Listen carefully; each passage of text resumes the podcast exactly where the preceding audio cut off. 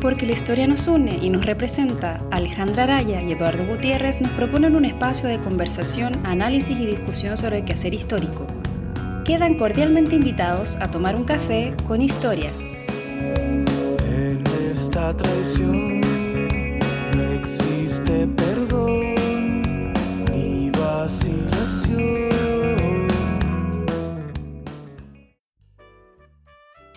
a todos cafeteros y cafeteras, estamos en nuestro programa número 46 de Regreso a las Canchas en nueva temporada. Esperamos que sea un gusto que nos escuchemos nuevamente.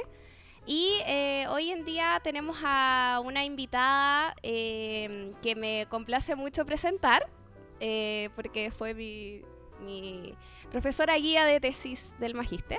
Estamos con Bárbara Silva. Eh, ella actualmente, bueno, es eh, doctora en historia, eh, está hoy en día desempeñando eh, mayores estudios para especializarse y eh, eh, es profesora del Departamento eh, de Historia de la Universidad Alberto Hurtado. Así es que nos acompaña hoy. Muchas gracias, Bárbara. Muchas gracias por la invitación. Eso, hola, yo también estoy. Ah, Eduardo. Sí, queremos eh, partir, Bárbara, eh, preguntándote eh, por qué, en el fondo, es como la pregunta que hacemos a todos nuestros invitados e invitadas, eh, ¿por qué decidiste eh, dedicarte a la historia? ¿Qué te motivó? Eh, si, si es que a lo mejor pasaste por otras carreras, ¿cómo fue tu experiencia en pregrado? Después, ¿por qué decidiste continuar posgrado? Bueno, sí, yo creo que los historiadores es habitual que tengamos como un tránsito por algunas otras disciplinas. Eh, en mi caso, claro, yo no, yo no partí estudiando historia, sino que tuve casi dos años de estudios de arquitectura.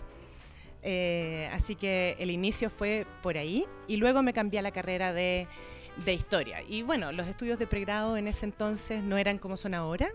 Eh, digamos, eh, eran, eran estudios interesantes, uno aprendía mucho, aprendí a investigar. En ese entonces teníamos tesis de licenciatura, que era como el gran momento para, para aprender a investigar. Pero al terminar eh, los estudios de pregrado, eh, digamos, yo pensé que nunca me iba a dedicar a la carrera académica. De hecho, me fui a trabajar a- primero en comunicaciones y luego al Ministerio de Educación. Eh, porque, bueno, el mundo académico tiene una serie de problemas que todos conocemos y no era muy auspicioso apostar allí, sobre todo en ese entonces, hace ya muchos años. Eh, y bueno, después a la, la vuelta de la vida me eh, decidí hacer el doctorado en historia y ya con el doctorado, bueno, el camino es un poco, un poco eh, evidente que uno va a terminar haciendo clases en universidad, en investigaciones, etcétera, y menos mal fue así, porque hoy día la verdad es, eh, eh, estoy haciendo eh, el tipo de historia que yo pensaba que me gustaría, que son temas novedosos, son investigaciones quizás poco obvias y, y bueno, esperemos que siga así. Oye, qué, qué, qué interesante el, arquitectura. Eh, Sí. suele ser que, no sé, estudié Derecho y después Historia, o estudié Filosofía y me cambié esto. Pero arquitectura igual es una carrera como intermedia entre matemática. Eh, eh, eh, ¿por, por qué, ¿Por qué vino el cambio de, de eso? Eh, bueno, el cambio fue muy difícil, de hecho, porque además me iba bien. Entonces, en, en arquitectura, bueno, en, en arquitectura la católica, en finales de los 90, eh, uno no se iba de la carrera, te echaban. Entonces me costó bastante eh, tomar la decisión y me sigue gustando y me sigue gustando mucho y yo creo que sigue esa mirada, a pesar que fue cortito, fueron apenas dos años de estudio, eh, sigue nutriendo la manera en que yo trabajo en, en historia. La manera de observar, la perspectiva con que uno se enfrenta a los distintos temas, preguntas, etcétera, sigue estando presente. Y el cambio fue, bueno, me gustaba mucho dibujar, me gustaba hacer maquetas, pero, pero habían cosas que no funcionaban, ¿no? Eh, había una suerte, en ese entonces, no digo que ahora sea así, pero en ese entonces había como un hermetismo del estudiar arquitectura para los arquitectos, que a mí me empezó a hacer cada vez más ruido. Y bueno, y en los pocos ramos teóricos que teníamos, había que leer, qué sé yo, 15 páginas, y mis compañeros eran miserables. Y yo disfrutaba leyendo 15 páginas, entonces ahí empecé a pensar, bueno, hay algo aquí que no está bien, ¿no? Y, y entonces decidí cambiarme a, a historia. Ya, vamos a hacer una pequeña pausa que llegó el tecito. Volvemos Esta grabación enseguida. fue realizada en el Café Cielito Mío, ubicada en Miguel Claro 015, Providencia. Cielito Mío, Bakery and Coffee. Más que una cafetería, somos una gran familia. Sí, quería como agarrarme un poco de que mencionaste como que los arquitectos eh, terminaban como trabajando muy para los propios arquitectos. Eh, quería preguntar si piensas que es como lo mismo pasa en la academia eh, o no. Si en el, en el ámbito de la historia, de la investigación histórica, pasa un poco lo mismo, se reproduce eso, o si es que se están haciendo a lo mejor nuevas eh, aperturas, se están integrando a lo mejor nu- nu- nuevas formas de divulgar la historia. eh, si es que has participado también dentro de esa Sí. línea. Sí, bueno, sí. eh, y sabemos que sí. Eh, una aclaración nomás. Eh, digo, en ese entonces de los arquitectos, ahora los amigos arquitectos que no se enojen, porque no sé cómo está la, esa disciplina actualmente. Pero mm, sí, yo creo que hay, una, mm, hay un tema presente de manera transversal, no importa qué, de qué conocimiento, de qué disciplina, de qué estudio estemos hablando. De, bueno, hay un tema que se produce, el conocimiento que se produce al interior del mundo académico y qué es lo que pasa hacia afuera del mundo académico. Y creo que esa es una necesidad de manera transversal. Quizás hay em, áreas en que ese traspaso es más evidente. No sé, si yo estoy investigando en un laboratorio, por mucho que eso sea un trabajo académico, eventualmente ese descubrimiento en biología, en biotecnología molecular o en química, en lo que sea, va a traspasar a, a la población. Pero, pero en otras disciplinas eh, es un desafío actual, digamos, y me parece que es muy relevante. No por nada hay como dos tendencias muy claras. Una es en humanidades públicas, de ahí viene también el término de historia pública, que es cómo reconectar ese saber y ese esfuerzo en producción eh, académica con eh, el mundo real, digamos, no el mundo que existe en las cuatro, encerrado en las cuatro paredes de las universidades. Pero también está pasando lo mismo en ciencia. Digamos, los esfuerzos por divulgación científica también están teniendo un, em, una, una mayor visibilidad y una mayor necesidad y hay distintas iniciativas que se orientan precisamente hacia, hacia esa divulgación científica. Entonces creo que, que está pasando algo ahí. Entrando en, materia de, ya, de investigaciones, ¿cierto? Tú hace muy poco public- eh, eh, publicaste un nuevo libro, ¿verdad? Eh, titulado Estrella desde el San Cristóbal, sobre esta, la historia de los observatorios y de historia de la ciencia, etcétera, etcétera. Si nos quieres comentar sobre eso, eh, de qué trata el libro, cuál es la idea principal, cuál es la tesis. Sí, por supuesto que quiero comentar sobre eso. Es un libro que hice con mucho cariño. Guagua. Claro, claro. Es el quinto libro, ¿ya? Pero igual cada uno tiene un, un- un cariño especial. Eh, y sí, efectivamente es en historia de la ciencia, particularmente en historia de la astronomía, que fue el camino para- que logré para reinventarme y, y poder tomar otros temas y darle como nuevo significado a las investigaciones que había hecho antes sobre eh, historia, el cruce entre historia cultural y política, construcción de identidades, etcétera. Y sumé este nueva, eh, esta nueva área de ciencia con astronomía, que es, eh, es un gran tema para Chile hoy. Y me empecé a dar cuenta que sabíamos poco de historia de la astronomía, a pesar de la relevancia actual que tiene. Y mi llegada a este fascinante tema de ciencia fue a través del observatorio que está en el Cerro San Cristóbal. Eh, y este libro es precisamente esa historia. ¿Cómo llegó un observatorio a la punta del Cerro San Cristóbal en 1903? Y que es un observatorio además que todavía está ahí, hoy día tiene categoría patrimonial, es monumento histórico, pero lo conocemos poco. Yo misma, cuando empecé este trabajo hace cuatro años atrás, eh, la verdad, debo confesar, no sabía que había un observatorio en el San Yo me Cristóbal. enteré ahora. Bueno, Poco esa es la el del belleza. Calán nomás. Esa es la belleza de, esto que es el Cerro San Cristóbal. Es un hito urbano. Todos hemos visto el San Cristóbal, todos probablemente hemos subido el San Cristóbal y no sabemos eso. Y bueno, ahí, eh, escarbando un poco en, en la historia, eh, resultó que este observatorio lo construyó una misión norteamericana de California, del Observatorio Lick, que partieron de San Francisco en 1903, acarreando el telescopio, el domo, los espejos. Entonces, en el fondo es historia de la ciencia, pero es mucho más. Es, historia eh, de toda la humanidad que hay detrás de la ciencia. Cómo la gente investigaba astronomía a comienzos de siglo, ¿no? La aventura también de trasladarse en barco a un lugar remoto en el sur, donde ni siquiera hablan tu idioma y donde tienes que además hacer un esfuerzo por eh, instalar y- y generar todo este equipamiento y que funcione, ¿no? Entonces es, historia de la ciencia, pero también hay mucho de historia cultural, hay mucho de historia política, cómo negociaron los gobiernos, ¿no? ¿Cuál era el rol de Chile en, esta recepción de los, gringos? Eh, cómo estos astrónomos norteamericanos se sorprendían y decían, pero ¿qué le pasa a estos chilenos?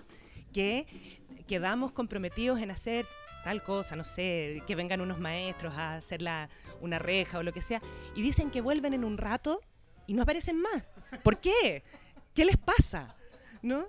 Entonces hay, hay mucho de ciencia, pero también hay mucho de cómo este extranjero mira a los chilenos de aquella época, cómo se relacionan con ellos, ¿no?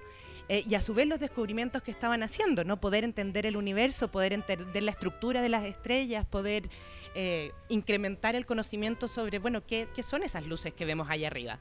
Entonces es una, es una historia muy linda y, y claro, y de hecho me pasó, aprovecho de contarles, me pasó hace poco una persona que leyó el libro pensando que se iba a encontrar con un libro un poco aburrido de historia y eh, empezó a, a- a- como a integrarse en esta, en esta aventura y al final me tuvo que llamar y decirme, pero esto, pero todo esto que cuentas acá, ¿fue verdad? ¿Pasó en realidad? Digo, bueno, sí, pasó en realidad y de hecho ahí está toda la documentación, porque yo me, me sostengo sobre cartas, documentos, etcétera, entonces todo eso fue real, digamos. Pero tú le dices, ¿pero qué es la realidad? No, claro, pero en el fondo decir, es tan fascinante la aventura que casi parece como si fuera una historia de ficción, pero Claro. no lo es. es. es la historia que de verdad les pasó a estos gringos que además venían por tres años y se quedaron por 28. ¿Y de dónde surgió esto como un poco de la ignorancia? Eh, ¿por, qué, ¿Por qué Chile? ¿Por qué acá? ¿Por qué el San Cristóbal? O sea, hoy en día sabemos que eh, acá están como los cielos más despejados, por eso hay eh, presencia de muchos observatorios, eh, sobre todo en el norte de Chile, pero en esa época se sabía efectivamente eso ya o llegaron No. a otros países de América Latina. Había ¿Cómo fue algunos observatorios en el hemisferio sur, pero no muchos. Y de hecho la motivación de estos astrónomos californianos fue que necesitaban el sur, necesitaban observar esa porción del cielo que no era visible desde el hemisferio norte para poder entender la estructura del universo, la estructura de la galaxia, ¿no? Entonces, si tú tienes una porción de cielo que no puedes ver, que no puedes estudiar, hay una parte en que estás básicamente a ciegas. Entonces, el por qué Chile, bueno, tiene que ver con toda esa negociación política y todo ese contacto cultural, ¿no? Y que en Chile había una buena disposición para recibir estos extranjeros. Chile está en ese, en ese, en ese momento del centenario, ¿no? En que tener relación con el mundo desarrollado del norte se ve bien, ¿no? Les sirve, etcétera. Entonces, el por qué Chile tiene que ver con varias cosas. Primero, porque la latitud era apropiada para poder observar esa porción del cielo. Pero segundo, también porque había una buena recepción por parte del gobierno de recibir y dar facilidades a esta misión norteamericana. Por otra parte, estaba la conexión eh, a través del Pacífico, porque ahí había, había navegación casi directa. Había que cambiar de barco en Panamá, pero eh, había navegación casi directa. Otra opción podría haber sido Australia, pero salía mucho más caro, porque la navegación es más lejos, ¿no? Entonces, eh, a pesar que ese era- podría haber sido atractivo sobre todo por el inglés, por no tener que lidiar con esta gente que habla castellano, ¿no? Em, eh, tenía esa dificultad. Y además que el, el plan de, de trabajo científico suponía una combinación de los datos obtenidos desde el hemisferio sur y desde el hemisferio norte, del Observatorio Lick en California. Entonces iban a- tenían que tener comunicación frecuente y las cartas tardaban, demoraban mucho. Y eso también era otra, otro obstáculo para, para desistir de, de California. Pero esa historia del Observatorio del San Cristóbal, digamos, es otra fase, es otra etapa de los observatorios que vemos hoy día instalados en el norte, en el norte de Chile. Eso tiene que ver con el desarrollo astronómico que ocurrió desde los años 60 en adelante. Si hoy día ve lo que está, si uno ve lo que está pasando hoy en astronomía en Chile, lo puede conectar. un supuesto inicio sería eso, los años 60. Y de hecho ese es mi fondecita actual, esa es mi investigación actual, sí. Hoy me, me- me surgen demasiadas dudas, con, o sea, como que ganas de leer el libro. Eh, eh, por la misma época se está armando, la, se está canalizando el Mapocho. O sea, eh, hay una modernización general en Santiago que está ocurriendo. Eh, eh, el- y, y- con eso me- mi- mi duda, digamos, son dos. La primera, eh, significó algo más allá del aspecto científico y político, ¿cierto?, del, del observatorio. Socialmente, las- la población de Santiago, ¿tiene alguna, ¿hay alguna respuesta como, oh, nos están construyendo una cúpula gigante aquí en el Cerro San Cristóbal? Y la, y, y la, y la segunda es, eh, o, o más que una pregunta, quizás si lo, lo podemos comentar más, este aspecto que tú dices de la comunicación, ¿cierto? Porque una parte importante de la ciencia es justamente la comunicación de los descubrimientos científicos. Y, y es distinto descubrir hoy día algo y que por WhatsApp uno puede avisar como, oye, acabo de descubrir, no sé, la cura del cáncer, que en el 1900 esperar una carta dos meses a que lleguen datos que quizás ya se demostraron que eran falsos. ¿Cómo, cómo funciona eso? Mira, de, eh, de tu primera duda, em, claro, es un Santiago a comienzos de siglo, es un Santiago que tiene como este anhelo de ser moderno, ¿no? Y de pavimentar las calles, y de ahí tenemos toda la transformación urbana de Santiago, sobre todo en el contexto del centenario, ¿no? De hacer estos edificios elegantes, el Museo de Bellas Artes, la Estación Mapocho, eh, como decía, asfaltar algunas calles. Bueno, eso trajo otro tipo de problemas, pero eh, otro, en otro momento podremos comentarlo. Y la verdad es que en torno al Observatorio del San Cristóbal es, es es súper interesante a mi juicio. Primero porque el San Cristóbal no es lo que es hoy día. El San Cristóbal era un peladero y era básicamente una cantera para sacar piedra. Nada más. No había nada más. Ni siquiera tenía árboles. Entonces, eh, bueno, los astrónomos decidieron instalarse en el San Cristóbal porque necesitaban estar a una pequeña altura, lo suficientemente fácil como para subir y bajar, ¿no? Todos los días. Pero, por otra parte, eh, en la punta del cerro había menos oscilación térmica y eso favorecía la estabilidad de sus, equipos, que no tuvieran alteraciones en los registros que tomaban, que eran las placas espectrográficas. Em, pero una vez que se decidieron por el San Cristóbal, instalaron los equipos, digamos, pusieron el domo, el telescopio, etcétera, lo abrieron por primera vez y se enteraron que el arzobispo de Santiago eh, había decidido construir una tremenda estatua de la Virgen para celebrar el dogma de la Inmaculada Concepción. Pero por mucho tiempo estaba el observatorio y la Virgen y nada más. Y poquito después, unos 10 años después, en torno a mil- eh, 1915, 1916, comenzaron los planes para transformar el cerro en un parque urbano, ¿no? que tiene que ver con todo esto que tú comentabas, Eduardo, de la de esta eh, como procesos de modernización. ¿no? Tenemos este cerro, bueno, habitémoslo, hagamos, hagamos un parque, em, mejoremos los caminos para subir, eh, etcétera. Eh, entonces también es ver cómo, cómo cambia el cerro eh, durante esta estadía de los, de los eh, astrónomos allá arriba y cómo cambia la ciudad también. ¿no? Ellos, por, como, como decía, ellos se quedaron por veintitantos años, entonces va, también ven cómo va, eh, cómo va cambiando. Entonces, es, por eso sí, es una historia del observatorio, pero es una historia de mucho más que, que el observatorio. Y tu segunda pregunta se me olvidó. Era sobre las comunicaciones. Ah, sobre las comunicaciones. Bueno, hay también es, es- es muy, muy bonito, la verdad. Tenemos registros de, por ejemplo, revistas como Zigzag o, o notas en el Mercurio o en el Diario Ilustrado que hablan sobre estos astrónomos, ¿no? Y tienen una imagen como idealizada de ellos, como estas personas casi como eh, comprometidas 100% con la ciencia, que están como con sus pensamientos y solo viven de noche, etcétera. Entonces, eh, acá, digamos, la prensa de aquí habla sobre los astrónomos y está ahí también en el, en el libro. Pero para comunicación científica más, más técnica, más específica, bueno, eran los tiempos del momento también. Entonces, en la comunicación epistolar, que era muy frecuente y muy intensa, por supuesto que se mandaban los resultados al jefe allá en California y el jefe también tenía toda una circulación, o sea, presentó resultados obtenidos con las observaciones de Santiago en eh, Europa, en distintas partes, recibió una medalla de la Royal Society de Inglaterra, eh, digamos, un montón de reconocimientos porque eh, se, se difundió los resultados que obtuvieron, bueno, en conjunto, de acá, junto con el eh, Observatorio LIC de California.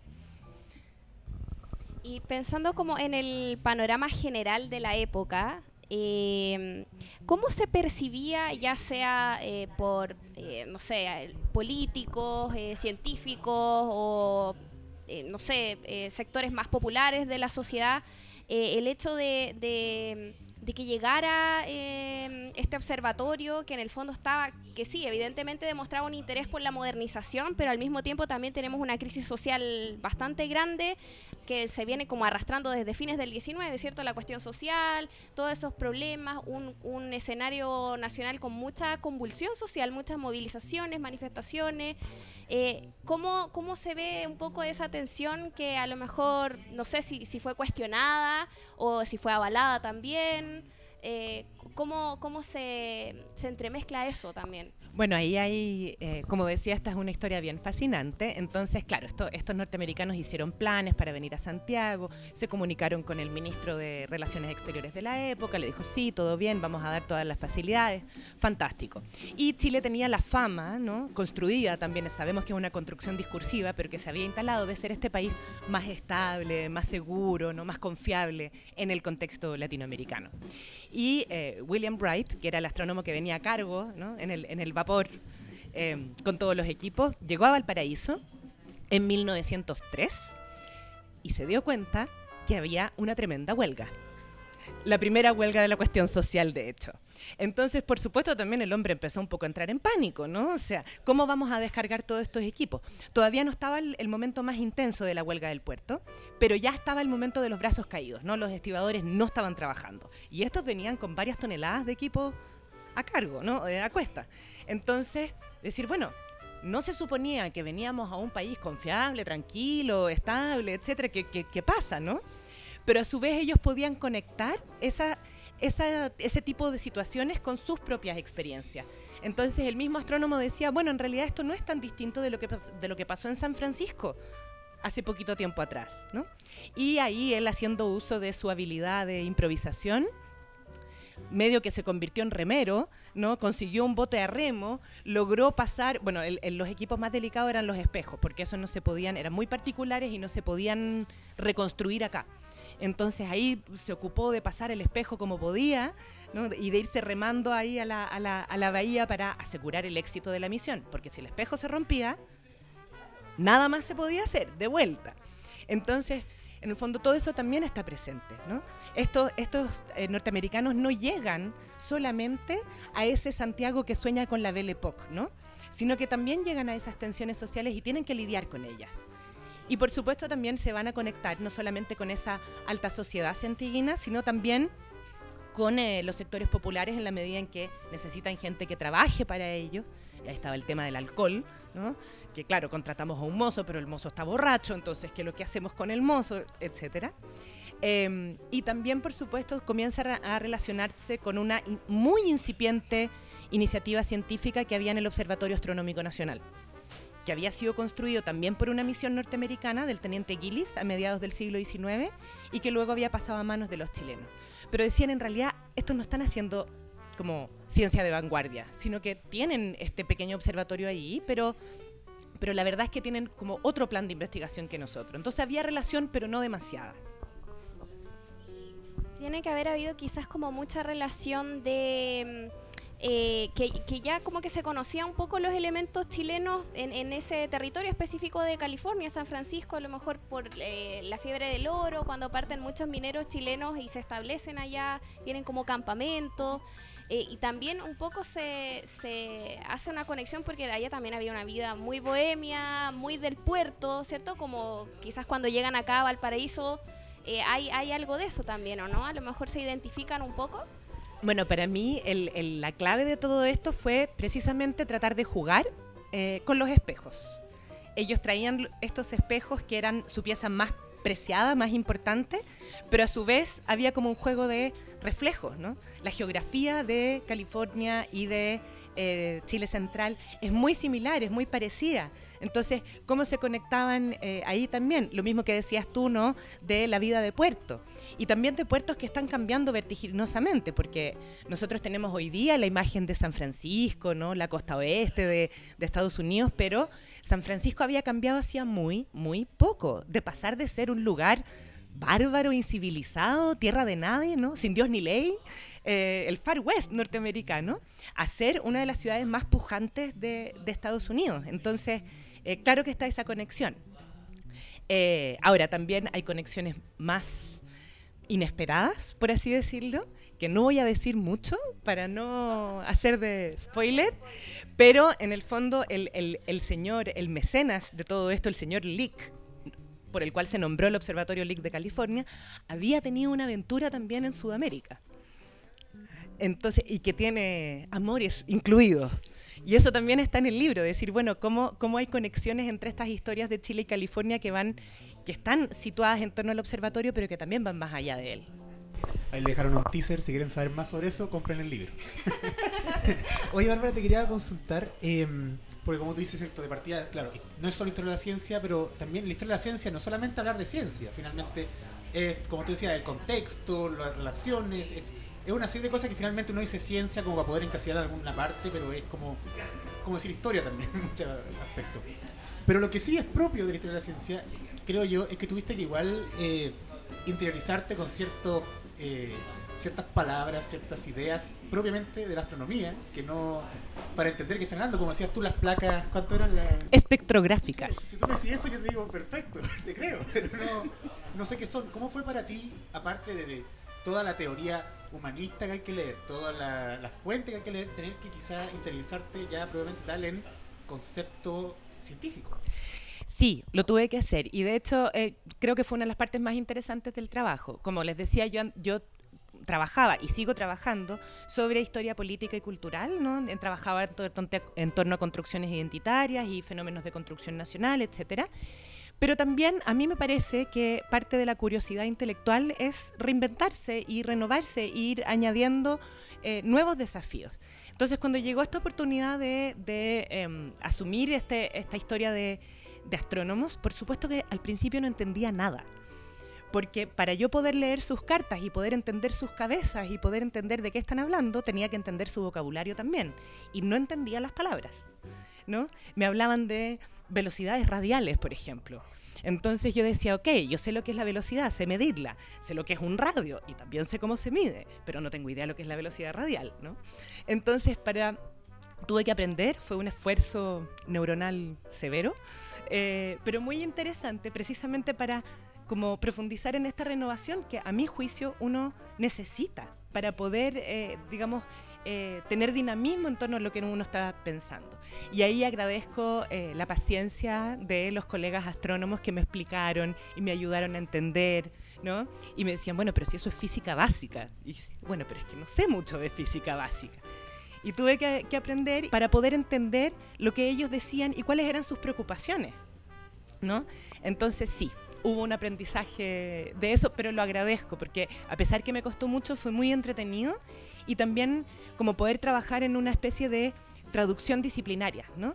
Si es que yo puedo llegar a explicar en palabras de alguien que viene de las humanidades conceptos técnicamente científicos y cómo así los puedo hacer más comprensibles y más amables a personas que no tenemos formación oficial en, en- en ciencia.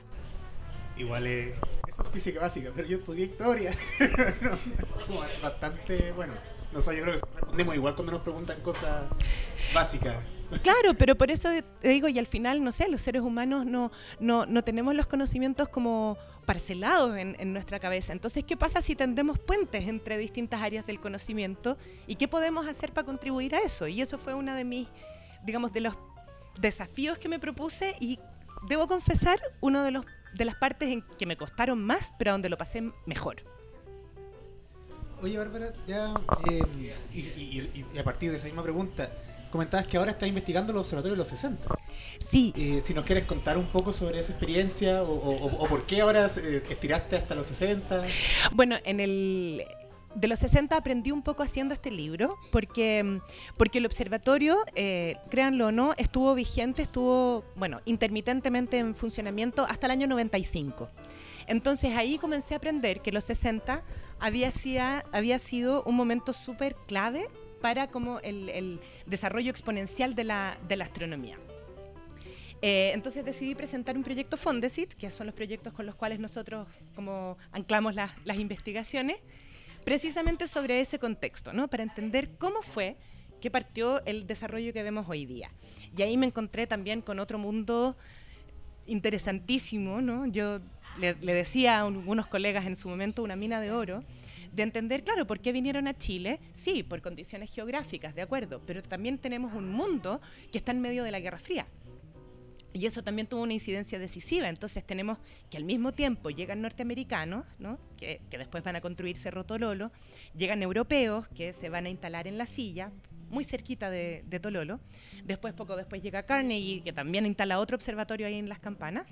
Eh, pero también andan soviéticos dando vueltas con eh, objetivos astronómicos. Entonces dije, bueno, esto no es, aquí tiene que haber mucho más por, por averiguar, por descubrir. Así que, y ha tenido, he tenido súper buenos resultados, eh, muy interesante, y también, claro, es entender que esa Guerra Fría no es, no se queda solamente en el terreno de la política, eh, o en el terreno de la cultura, como ya han, han habido varias investigaciones, sino que también tiene una dimensión científica y que no se queda entre la Casa Blanca y el Kremlin, ¿no? sino que también eh, se producen en partes tan remotas como, como Chile.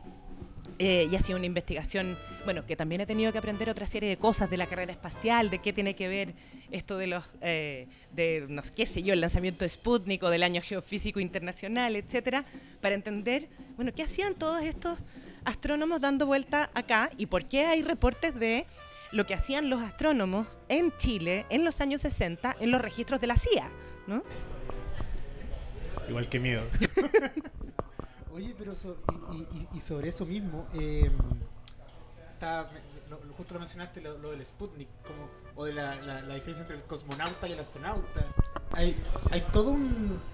Hay, hay como una carrera, como decías tú, no solamente política, no solamente militar, sino que también por definir ciertos conceptos, por definir por quién tiene la verdad eh, científica, pero más allá de crear quién crea la bomba más grande, sino como eh, la ciencia tiene cierta validación como la verdad, ¿cierto?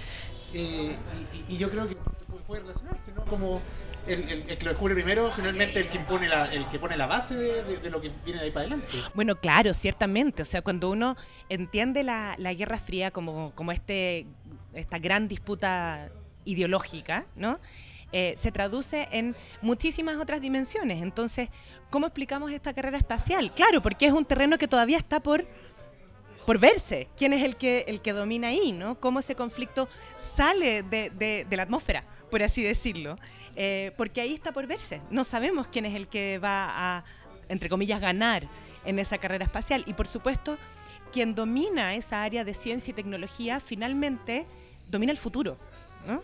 Entonces, por eso también tiene una relevancia tan, tan especial, tan particular. Entonces, de ahí también que se vuelve muy interesante decir, claro, no es solamente por mandar bichos al espacio, sino que también es como, bueno, ¿quién, se, quién va a instalarse realmente en una concepción de mundo, de futuro, de lo que viene, ¿no? De, de cuál es el paso siguiente. Y Chile tenía algo, algo, un rol en ese, en ese respecto. Ahora, hay que aclarar si, eh, digamos, los conocimientos sobre carrera espacial y, sobre el aeroespacio, ¿cómo se llama? No es lo mismo que astronomía. Astronomía está, el lugar del universo que querían estudiar en ese entonces estaba mucho más distante, son otras coordenadas, pero sin duda tienen puntos de contacto. Y dentro de ese contexto eh, de, de la Guerra Fría, que tiene mucho que ver como con eh, cómo con todos estos avances igual se impacta en, en- en- en los medios de masa, eh, como que hay también toda una importancia y una relevancia de cómo la sociedad participa, cómo percibe esto, cómo eh, se puede llegar a, causar eh, cierto interés de, digamos, no solamente de los científicos que están como, o, o de las autoridades políticas que son como los que están eh, teniendo relaciones más dinámicas respecto de- de estos proyectos. También eso se ve materializado como en el fondo eh, personas como de a pie, como se dice, eh, se sienten interesadas por conocer esto, eh, porque no sé, no sé cómo era la época, por eso lo pregunto, pero en la época como más contemporánea que hemos vivido nosotros, ¿cierto? Por ejemplo, se organizan visitas a estos, a estos observatorios extranjeros. Eh, y en realidad es un tema organizar la visita. Yo una vez fui al Tololo y es como hay que eh, dar una serie de datos y de información personal tremenda, hay que organizar con meses de anticipación la visita, dar las patentes de los autos, etcétera, etcétera. Eh, ocurría también en, esa época, quizás no sé si visitas, pero mayor participación como de, de, la sociedad de a pie. Eh, bueno, sí, la verdad es que eh, una de las ventajas de estar eh, estudiando estos temas es que puedo ir a todos estos lugares fascinantes. eh, y que claro, es como yo decía, desde mi, yo no soy astrónoma, ¿no? Entonces desde mi ignorancia era como, la- yo decía, la sensación más parecida que uno va a tener a estar en Marte. Eh, y hay una relación que se está construyendo y que se está, creo, expandiendo y fortaleciendo ahora. Pero en aquel entonces, cuando comenzaron, había, había relación, pero quizás no de estas visitas, ¿no? Todavía no, se, no, no, no estábamos transitando hacia esta área del, podríamos decir, astroturismo que, que- está en desarrollo hoy día. Pero sí, por ejemplo, cuando eh, eh, los norteamericanos generaron las primeras exploraciones para ver, bueno, nos instalamos en Chile, dónde, en qué lugar, cuál nos sirve, etcétera había un señor haciendo todas estas mediciones y, exploraciones que se llamaba Jürgen Stock, un alemán que trabajaba para eh, los norteamericanos en ese entonces. Y él, por supuesto, que tenía conexión con gente local. Estamos hablando del Valle del Elqui. Entonces, con poblados entonces muy pequeños, muy, muy, eh, muy chicos, pero por supuesto que tenía relación con el dueño de la hostería, ¿no? con el tipo que le arrendaba las mulas, ¿no? con lo que, porque necesitaba saber, por ejemplo, eh, temas de meteorología. Él estaba ahí para algunas visitas, estuvo, bueno, mucho tiempo, pero al principio no lo sabía. Entonces, ¿qué pasa? ¿Vale la pena este lugar? ¿En realidad está despejado siempre o es que a mí me tocó las dos semanas, no, con suerte que no había nubes? Y bueno, hay que subir a la punta del cerro, literalmente, llevando equipos para hacer las mediciones, el interferómetro, etcétera. Entonces, necesito mulas. ¿Cómo consigo mulas? Mulas que son eh, elementos de subsistencia para los pequeños agricultores de la zona. Entonces, no es que yo te vaya a decir, sí, toma, te presto la mula, anda, ¿no? Entonces se generan todo ese tipo de relaciones que son tan relevantes para el desarrollo científico como el conocimiento experto del señor Stock. Entonces también hay, hay, hay otras historias muy interesantes. Bueno, a Stock le salvaron la vida un par de veces a arrieros de la zona, ¿no? Cuando venían temporales, él no sabía cómo cómo funcionaban, bueno, todavía no sabemos muy bien cómo funcionan los temporales, ¿no? Cuando cruzan los Andes, etcétera, y un par de veces estuvo, la vio difícil y, y- y fueron, fue gente local eh, la que li- literalmente le salvó la vida. Entonces, esa relación está y está siempre. Mm, A, a mí me parece que, claro, como hablamos de ciencia, tendemos a situarla como en una especie de pedestal, que es como el mundo científico que tiene poca conexión con nosotros los mortales. eh, pero, eh, pero al final esa aura de verdad o esa aura de, un conocimiento casi aséptico es algo que hemos construido social y culturalmente, porque esa ciencia tiene tanto que ver con la vida diaria, con personas que no son técnicamente expertos, eh, etcétera, como ese conocimiento científico. Oye, y sobre eso mismo, eh, quedaste justo a poder hacer una pregunta que hace rato tenía. Eh, tú decías que los norteamericanos del, de- del 1900 venían 3 años, se quedaron 28. ¿Eso por qué fue que se quedaron 28 años? Mira, hay, hay eh, varias cosas. Primero, este fue un plan que ideó eh, un astrónomo del, del Observatorio Lick, que se llama William Campbell. Eh, y él, bueno, tenía que conseguir la plata para poder venir. Entonces era difícil decir, dame plata para venir por muchas décadas, ¿no?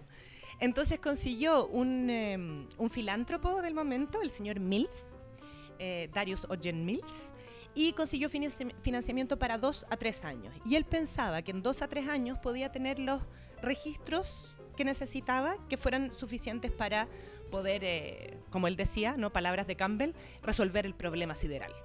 Eh, ahora, casi al llegar, cuando empezaron a obtener buenos resultados, Campbell en California ya comenzó las gestiones para, bueno, y podemos tener financiamiento para un par de años más, e incluso comenzó a evaluar la posibilidad de convertir la estación austral del LIC, ¿cómo se llamaba?, en una estación permanente. ¿no?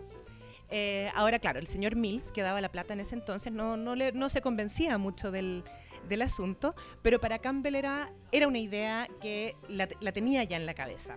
Y en la medida en que conseguían buenos resultados, ¿no? generaban publicaciones, generaban reconocimientos, podía como de alguna manera fortalecer esa idea que valía la pena, valía la pena quedarse. Por supuesto, eso se enfrenta con una serie de dificultades en el camino, porque el señor Mills en la mitad se muere, entonces ahí, ¿qué va a pasar con la plata? ¿no? ¿Quién financia? Y eh, avanzando ya eh, en el tiempo, bueno, con otra serie de, aventuras ahí relatadas en el libro, como por ejemplo empezó la Primera Guerra, ¿no? La, gran, la Gran Guerra estaba, eso genera un cambio mundial de, todo, de circulaciones, de prioridades, de financiamientos, de todo. Em, pero todavía pudo mantener la estación del, del San Cristóbal. Ya hacia finales de los 20, en torno al año 27, empiezan a decir, bueno, en realidad no, no tenemos asegurado financiamiento y ya la tecnología que había acá, el, el- espectrógrafo que habían instalado, ya no era de alta vanguardia, ¿no? Em, entonces comenzaron a decir, bueno, quizás es momento de, de irse, quizás es momento de dejar la, la- la estación. Y ahí comienzan las negociaciones em, y eh, decidieron traspasarlo a la Universidad Católica. O sea, digamos, no traspasarlo. Un, un eh, exalumno de la Universidad Católica que además tenía un rol diplomático, Manuel Foster, compró el observatorio a un precio básicamente ridículo eh, y lo donó a la Católica, que se hizo cargo de este observatorio sin tener astrónomos, ciertamente. Lo cual te pone en otra eh, paradoja algo difícil de resolver, pero también en esta intención de crecer como universidad, de eh, involucrarse en el mundo científico, etc. Pero la razón de por qué se quedaron tantos años era porque, bueno, les estaba yendo bien. Eso, qué bueno que lo mencionaste, porque. O sea, ellos pensaban llevarse el observatorio. No, la verdad es que pensaban eh, convertirlo en una estación permanente. Evaluaron incluso en algún momento, tenemos, eh, a propósito de esta, uno de los astrónomos que estuvo a cargo de esta misión, fue incluso a explorar Atacama eh, en 1909. Imagínate lo que puede haber sido Atacama en 1909. Eh, entonces estaban viendo, bueno, ¿qué pasa si dejamos en Chile una estación permanente? ¿Es Santiago el mejor lugar? ¿Es Atacama el mejor lugar? ¿No? Em, pero, eh, pero bueno, finalmente, por distintas razones, tanto de financiamiento como de tecnología y como porque ya no tenían más cómo justificar las estaciones, que decidieron, decidieron irse. Pero es entretenido igual que se quisieran llevar todo y otra marcha. No, de nuevo bueno, en el bote con el espejo, claro. es que además, claro, el- el- los equipos eran delicados, ya no eran tan novedosos como para poder someterse a todo ese esfuerzo y costo también, si es caro trasladar. llevárselo que regalarlo. Eso evaluaron rápidamente. Cuando di- dijeron, ok, nos vamos a ir, eh, dijeron, bueno, trasladar, llevarnos los equipos sale más caro que tratar de venderlos a un precio aunque sea muy barato. Y, y además así igual podemos seguir teniendo algo de conexión con quien quede a cargo en Chile. ¿Y cómo eh, fue ese como traspaso? ¿Qué, qué, qué se siguió haciendo después? Eh, ¿Se hicieron innovaciones? ¿Qué ocurrió también como entra este como elemento innovador a la formación dentro de la universidad? ¿Qué, qué ocurre ahí? Bueno, como te decía, fue un eh, lle- llegó a manos de la Universidad Católica a través de esta figura de este señor eh, Manuel Foster, eh, pero también con el con la paradoja de no tener astrónomos, ¿no? Para hacerse cargo de un observatorio astronómico. Entonces, bueno, ahí planearon el traspaso y el último astrónomo que estaba a cargo, a su vez, trabajó con un asistente que eh, aprendió las técnicas de observación. Entonces, cuando se fueron inmediatamente, había una persona que podía hacer funcionar el, observatorio. Y a continuación trajeron un astrónomo de Alemania, Erich Hellmeier, quien estuvo a cargo del observatorio por muchos, muchos años. Em, y ahí, bueno, tenemos otra fase en esta historia, ya a cargo de la católica, eh, con este señor Hellmeier a cargo, que bueno, que alegaba de la falta de financiamiento, que había que hacer una serie de renovaciones, de refacciones, pero que no se hacían. Eh, a su vez un cerro San Cristóbal mucho más habitado, mucho más circul- con circulación de personas, et- etcétera. Y llegaron en algún momento, eh, a fines de los 40, si no me equivoco, a decidir cerrar el observatorio, al menos para investigación. Porque además tenían tantas placas que medir y que hacer cálculos y etcétera, que también seguir registrando no se justificaba mucho. Pero ahí viene luego la fase final del observatorio cuando eh, hacia finales de los 70, comienzos de los 80, ya en dictadura, se decide reabrir un observatorio en la mitad de un Santiago que ya tenía muchísima iluminación eléctrica, ¿no? etcétera. Entonces hay una reapertura que también es bien curiosa y que también está relatada en el, en el libro. Y los fenómenos ahí del Halley, por ejemplo, bueno, también eh, tuvo que ver el, el observatorio en, e- en esa reapertura bastante efímera de los años 80 y 90. Y con un smog me imagino que no. Smog en crecimiento, pero eso para la técnica que ellos usaban no era tan relevante. Sí era muy relevante que se empe- comenzaron a instalar antenas de telecomunicaciones que vemos, de hecho, hasta, hasta el día de hoy allá en el San Cristóbal. Entonces las antenas te empiezan a dejar como a interrumpir la visión de tus, observa- eh, de tus observaciones. Entonces las antenas era un gran tema. Oye, digamos, para, para los que están escuchando, que obviamente son miles de personas, em, las fuentes para este trabajo. ¿Cómo fue, dónde las encontraste, cómo fue enfrentarte a esta fuente? Ya dijiste, ¿cierto?, que tuviste que meterte en lenguaje técnico, pero además, me imagino de partida hay fuentes que están en inglés, supongo. eh, que ya leer español del 19 es como complicado. O sea, eh, ¿Cómo fue? ¿Dónde están? ¿Cómo las encontraste? Sí, no, este, este trabajo fue de múltiples desafíos. Eh, bueno, fue, encontré muchas fuentes bastante dispersas, vale decir, como en distintos archivos, porque les comentaba hace un rato, por una parte hicimos revisión de prensa, ciertamente, ¿no? Pero también, bueno, cómo dar con la visión de estos norteamericanos.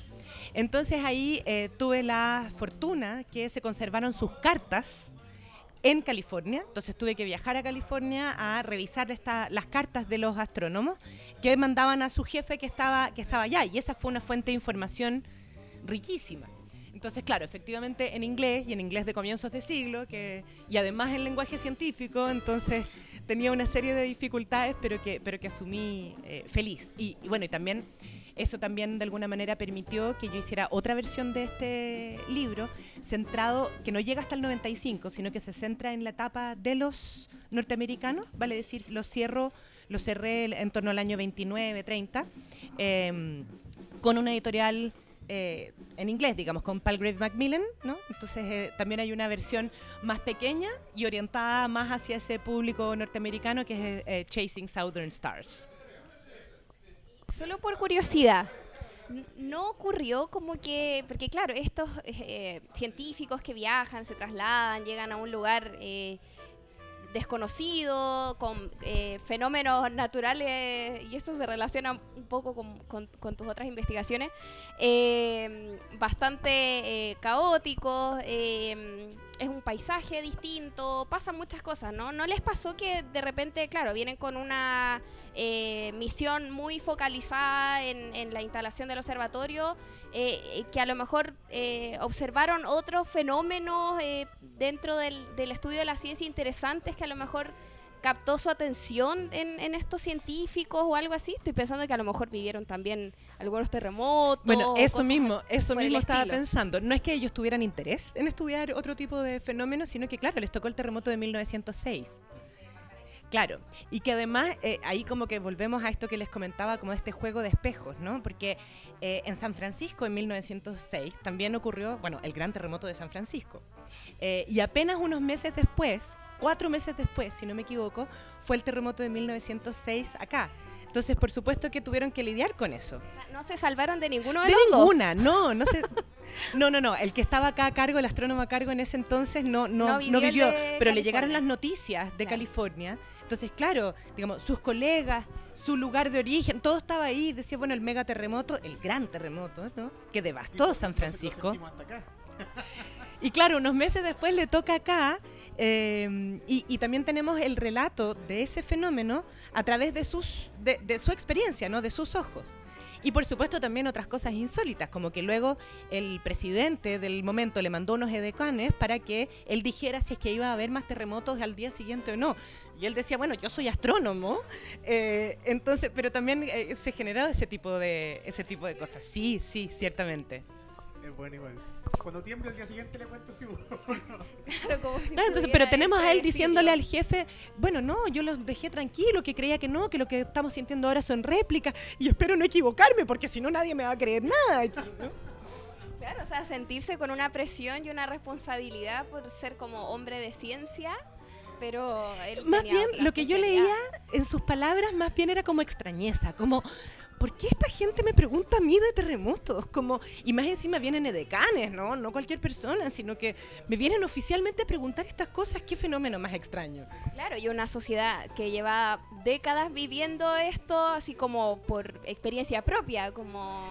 Claro, pero igual, bueno, sabemos que la sociedad chilena, por mucho que enfrente periódicamente terremotos, cada uno nos sorprende tanto como el anterior y es tan devastador como el anterior, entonces, como que, digamos, nos acostumbramos y no nos acostumbramos, ¿no? Y a veces pareciera como que hay cosas que se olvidan, ¿no?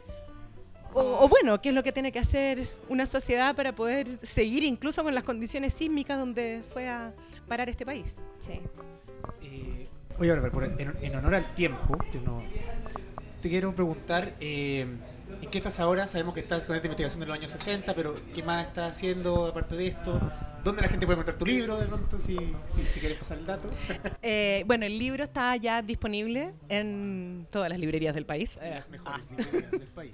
Exacto, ya está, ya está disponible, ya está en distribución, ya, ya tengo reportes de distintas personas que lo han encontrado fácilmente en todas las librerías, así que ahí está, se llama Estrellas desde el San Cristóbal. Con una Eh, muy linda portada. Sí, sí, quedó muy linda la portada, la verdad. Eh, y bueno, y ahora estoy trabajando, lo que te decía, en astronomía de los años 60 y 70. Eh, también estoy trabajando en un proyecto de relaciones políticas y científicas también, eh, en torno con Europa, en torno a la dictadura, que también estoy tratando ahí de explorar qué pasó con distintas áreas de ciencia. Y por otra parte, eh, digamos porque, bueno, ya saben, yo tengo estas inquietudes intelectuales de ir aprendiendo nuevas cosas. Y también estamos en un proyecto de eh, colectivo, en un proyecto de reconstrucción de la historia de la energía solar en Chile, que también nos lleva a los años 60. Entonces también estamos trabajando ahí. Tema bastante en boga, igual, el- sobre todo el último, que con todo esto de que no vamos a ir más allá del 2030. Bueno, claro, el tema de las energías renovables hoy día, hoy día tiene mucha visibilidad. eh, y también, pues bueno, en conjunto con eh, un grupo de ingenieros, sobre todo de la Universidad de Santa María, ¿no? comenzamos a ver, bueno, qué podemos rastrear de esta historia de la energía solar, porque no los paneles fotovoltaicos y las granjas solares, etcétera, no empezaron ayer. Tenemos hartas experiencias, bueno, tenemos experiencia en el siglo XIX, tenemos experiencia en los años 20, tenemos experiencia ya en los 60 de manera fuerte con, con aplicaciones de tecnologías solares. Pareciera como que los 60 fue una coyuntura bien importante respecto de este desarrollo, ¿no? A pesar de que hay, claro, esos ejemplos que mencionas anteriores, Claro, sí, bueno, es que yo creo que también en los 60, producto de la tecnología disponible, que también un po- de alguna manera responde a, a la Segunda Guerra. Sabemos, no, las guerras motivan un desarrollo tecnológico muy intenso y que luego se reconvierten, se reajustan a eh, objetivos no bélicos. Entonces, por una parte eso, tenemos alto desarrollo tecnológico y también en los 60, bueno, tenemos un mundo que está en vertiginoso cambio y eso también, por supuesto, impacta al- a las dimensiones de ciencia y tecnología. Y como última pregunta, curiosidad, como más parte del oficio, porque ya que Eduardo mencionó que en el fondo como hay a veces mucha contingencia que termina influyendo en nuestros temas de investigación, ¿te, ha pasado un poco eso como cuando tú investigas, como a veces, eh, no sé, las propias experiencias? De repente, no sé, el terremoto 2010 o a lo mejor todo eh, este escenario eh, que ha puesto mucho su atención en, en- los eclipses eh, y en todos estos estudios astronómicos. Bueno, sí, yo creo que de un modo u otro nos pasa a todos los, los historiadores, ¿no? Que la- las preguntas que nos hacemos parten desde hoy, parten desde, desde una experiencia presente. Y, y ahí vamos a interrogar al pasado sobre distintos temas y distintos aspectos. Y yo creo que sí, que efectivamente eso, eso tiene que ver. No importa si uno está trabajando terremotos, astronomía, energía solar o qué sé yo, eh, sociabilidad cultural o fenómenos artísticos o eh, no sé, vinculaciones y sociabilidad de- poblacional, como tú trabajaste en algún momento, ¿no? Entonces, me parece que todas esas preguntas parten desde, desde nuestro presente. Bueno, para te agradecemos que hayas podido tomarte el tiempo de venir a hacer una entrevista con nosotros. Te deseamos mucho éxito en estos proyectos, estos cientos de proyectos que estás metida. eh, y en tu libro, o sea, lean el libro, se ve muy interesante. Ojalá el podcast lo haya motivado justamente a que lo, lo busquen. eh, porque en verdad, como tú decías, aparte, bueno, sabemos poco sobre la astronomía de Santiago. Yo me enteré hoy día que existe ese, ese, eh, observatorio, pero en general sabemos poco de, de- de la ciencia en Chile. Como que no, no si, bien se ha trabajado bastante historiográficamente o desde los últimos años, pero yo creo que públicamente no sabemos mucho, o creemos que sabemos y no, no tanto. Claro, claro, no, por eso, eh, por eso, digamos, yo encuentro tan interesante estar en estos temas y porque además es como teniendo un, un, eh, desarrollo previo bien sólido en historia política y en historia cultural, me, me sentí como suficientemente preparada para entrar en terreno científico. Y en arquitectura. También. La construcción del observatorio.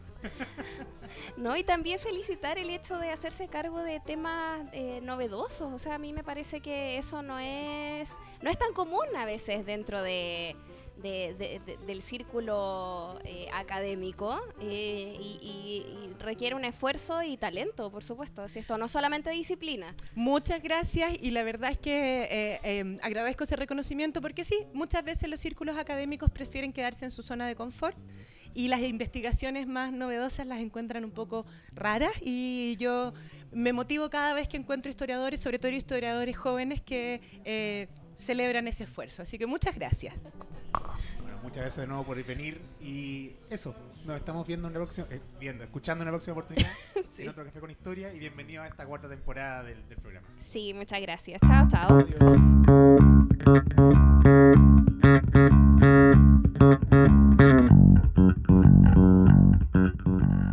Por hoy el café se ha terminado, pero Alejandra y Eduardo los esperan en una próxima oportunidad con una nueva conversación para tomar otro café con historia. Les recordamos que las ideas y opiniones vertidas en este programa son de exclusiva responsabilidad de quien las emite y no representan necesariamente la opinión de Café con Historia. Te perdón, mi vacilación.